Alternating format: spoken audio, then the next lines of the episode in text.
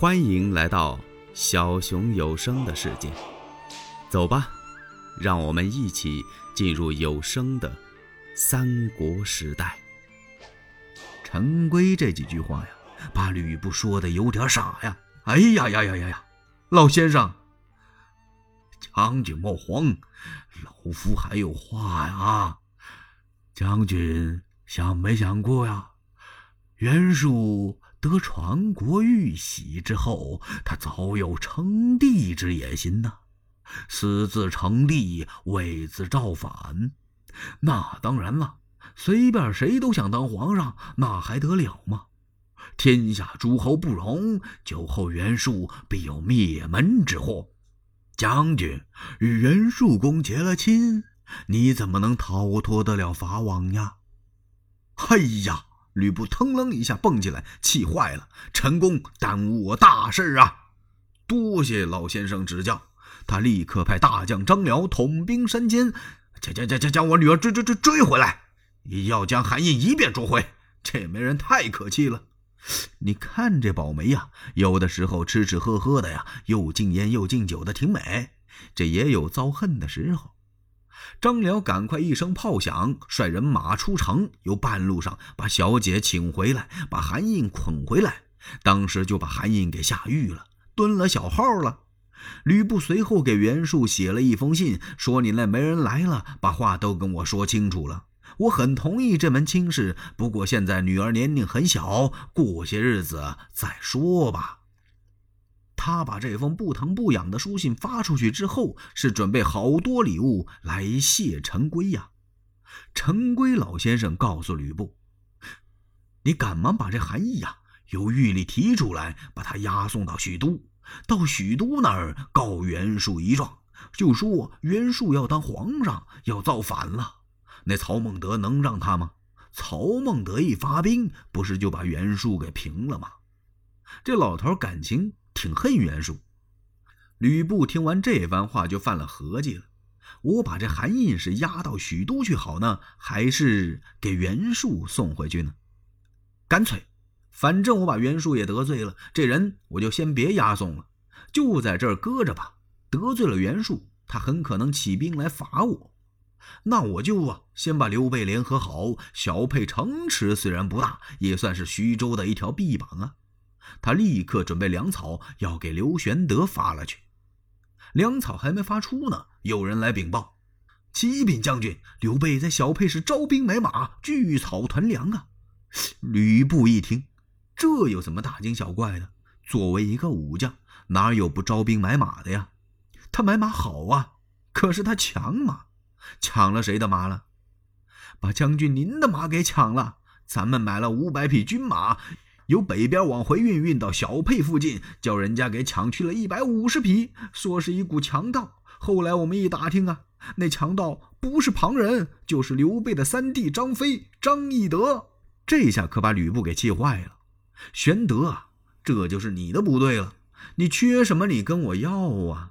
军马呀、粮草啊、锣鼓、帐篷，我都给你。你不应该抢我的呀。当时吕布点精兵两万，兵发小沛。把玄德吓得够呛。刘备一听，这怎么了？突然间，怎么吕布领兵马来讨小沛呢？无论如何也得出去见一见呐。他率领三千人马杀出城外，把两军对阵。玄德来到阵前，请问阿布，凤仙兄因何事领兵来伐小沛呀？吕布破口就骂上了：“大耳贼！”你明知故问呐！你抢了我的马，你不知道吗？这还是小事。今天我才认识你，刘备是个忘恩负义之人。我在辕门射戟解你之围，这才几天的功夫，你就把他忘得一干二净吗？玄德一听，什么？我劫了您的马？这是哪里跟哪里的事情啊？感情张飞呀，接了吕布的马之后，把马单放在一个地方，这刘备一点也不知道。吕布一听，哼，你还装糊涂呢？去问问你的手下还眼泽。还眼贼呀，他骂张飞呢。张翼德催马就过来了，拎枪就取吕布。吕布往旁边一闪，叭一下用方天画戟把枪外这么一封。胆大的张翼德，你因何劫我军马？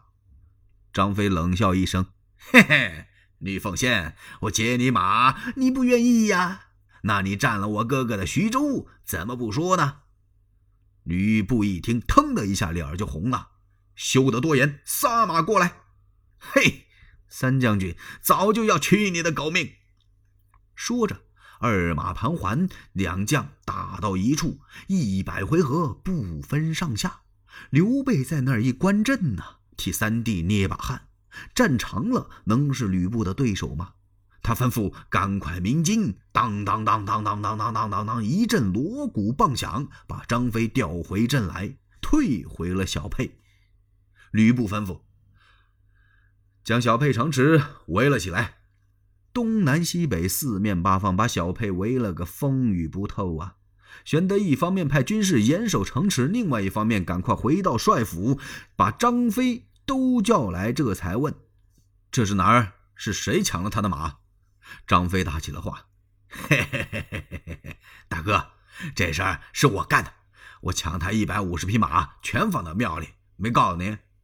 嗨呀，三弟呀，你动他的马干什么呀？咱们买得起买，买不起了，咱们就跟他要，何必惹出这么多的麻烦来呢？快把那马都弄来吧，派个人送到大营去，跟人家吕布说点好的，叫他把兵撤了就对了。”把马送到吕布大营，说了好多的话。吕布还有那么点心思，想把兵撤了。陈宫不让，将军事已至此，兵不能撤呀。咱们把小沛取过来之后，杀死玄德，也算除了个后患。好，就依先生，攻城。吕布一声令下，他的军兵把小沛围住啊，是四面夹攻啊。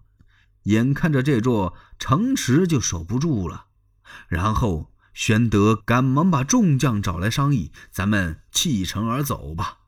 要弃城，必须得先杀条血，然后才能突围。谁做这个开路的呀？”张飞大话了：“哥哥休得惊慌，小弟愿死战。”就把这事儿交给张飞了。然后让关羽断后，保着刘备的家小杀出了小沛。吕布也不追了，带人马进安民，然后派个手下大将高颠守住小沛，自己带人马回徐州来了。不说吕布，单说玄德吧，领着这些人上哪儿去？无处投奔，一边走着路啊。玄德是一边埋怨张飞呀：“你看看这事儿办的，守徐州，你把徐州丢了。”你把两个嫂嫂也陷入城中，守小沛，你这没事儿，你这哎，又抢人家的马，咱们好容易有这么个地方能站住脚，现在上无片瓦盖顶，下无立足之地了，这怎么办呢？一边走一边商量着，糜竺给玄德出了个主意：主公莫忧，我看呢，咱们上许都去投奔曹操得了。曹操是最恨吕布的，咱们借助曹操的势力，可以夺回徐州，杀死吕布。您看如何呀？玄德一听，唉，也只好如此啦。他们就来到许都，把人马扎到城外，然后玄德带着关羽、张飞来拜见曹孟德。曹操一听，非常高兴，刘备来投，哈哈，刘备乃当世之英雄也。是我之兄弟，他吩咐人来大开辕门，鼓乐齐鸣，列队相迎啊！来到外边，把刘备接进厅堂，落座之后，玄德就把吕布的所作所为都跟曹操说了。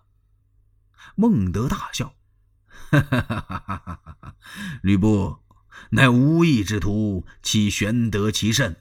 孟德愿助公一臂之力，夺回徐州。”欲知后事如何，且听下回分解。喜欢小熊的话，请点赞、订阅、加关注，你们的支持是小熊最大的动力。